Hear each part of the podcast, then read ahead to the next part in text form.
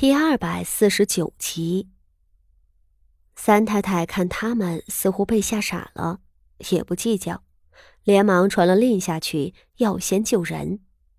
应着听说了有人被困，府里急着救人，场面自然更乱了。而这个时候的傅锦仪正站在距离园子百米的一处较高的地势上，兴致勃勃的看着好戏。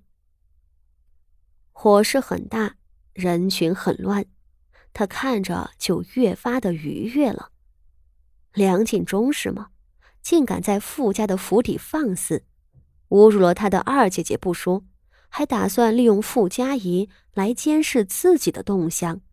哼，一个奴才，乘着权宦的威风，就想在他的头上动土了。且看你能不能从这火海里活着出来吧！牡丹园里的这把火，实则是傅宣仪受了傅锦仪的命令做下的。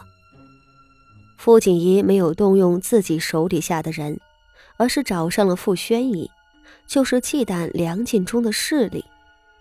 梁晋忠是个权宦，想算计他，还真需要多一份谨慎。而傅宣仪显然也不负所托，他手底下有好几个厉害能干的媳妇儿，他自个儿也亲自上阵，领着人在牡丹园的四周堆了柴火和油料。其中一只是从厨房里搬来的，不曾打开过的盛满了油的铁罐，被他埋在花圃的中央，又埋了引线。这只油桶造成了最开始的炸裂，随后火星子引燃了其余的柴火。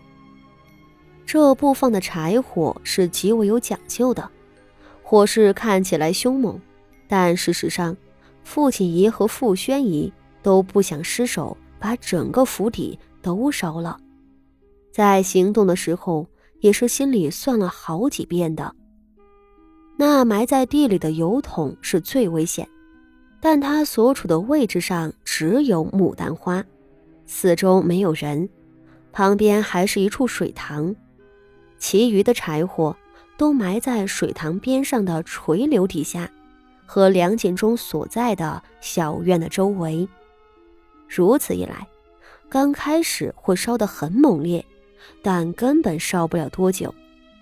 至于那几间院子，傅家仪屋子外头所有的墙上都泼了油，四周堆了柴火。这些柴火和旁的都不一样，那是进了水的柴。一旦烧起来，火苗或许不大，但浓烟能冲上云霄。烧起来之后，整个院子里都冒着熏黑的烟。他这样做是有缘由的。他一直潜伏在四周，周遭准备了几十桶的水。眼瞧着烟越冒越盛，他领着人提着大桶的水冲进去救火。他要把无辜的傅柔仪救出来。至于梁晋忠和傅家仪，傅锦仪原本就打算杀了他们。在浓烟滚滚的小院里，人肯定是被呛死的。而不是被烧死的。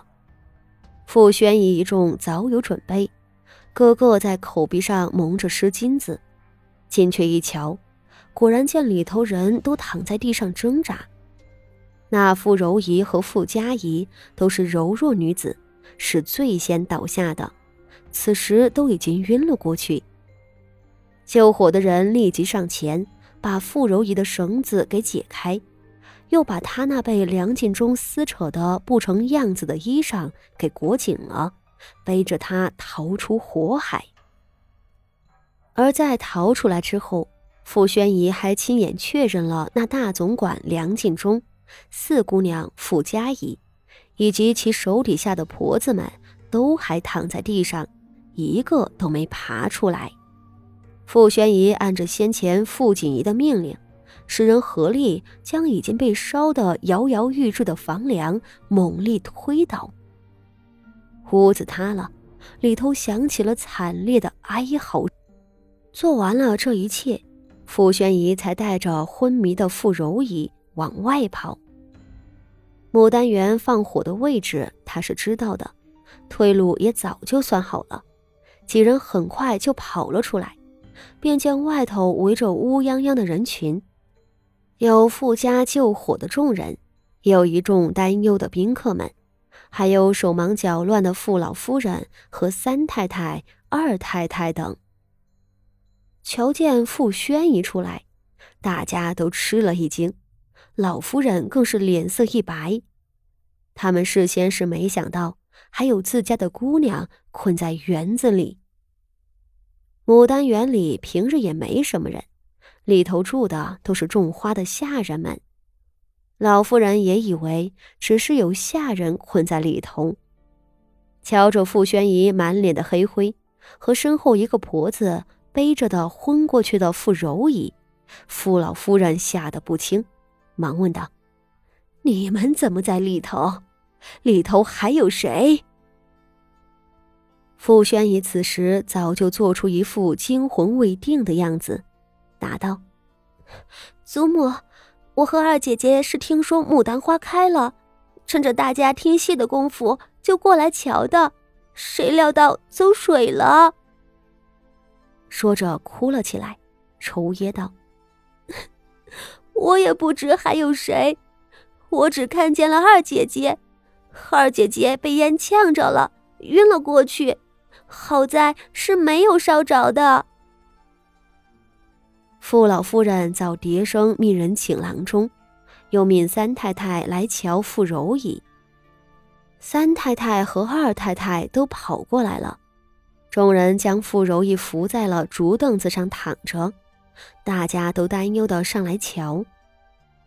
三太太捧着傅柔仪的脸摇了两下子，松一口气道：“哎，二姑娘这气儿都是平稳的，想来只是呛着了。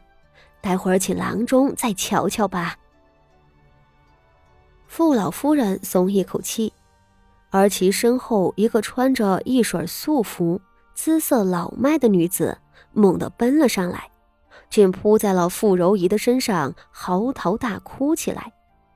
这女子不是旁人，却是傅柔仪的亲生母亲，傅守仁的第一个姨娘曹氏。曹姨娘早在家庙里带发修行了十几年了，她这辈子只得了傅柔仪一个女儿，自然是看作眼珠子。只是她自个儿没有能耐，不得丈夫的宠爱。在从前的谢氏手底下，小心翼翼地熬着日子。傅柔仪也是个老实巴交的姑娘，在府里只知道一味的伏低做小，恭恭敬敬，长到二十岁都没嫁出去。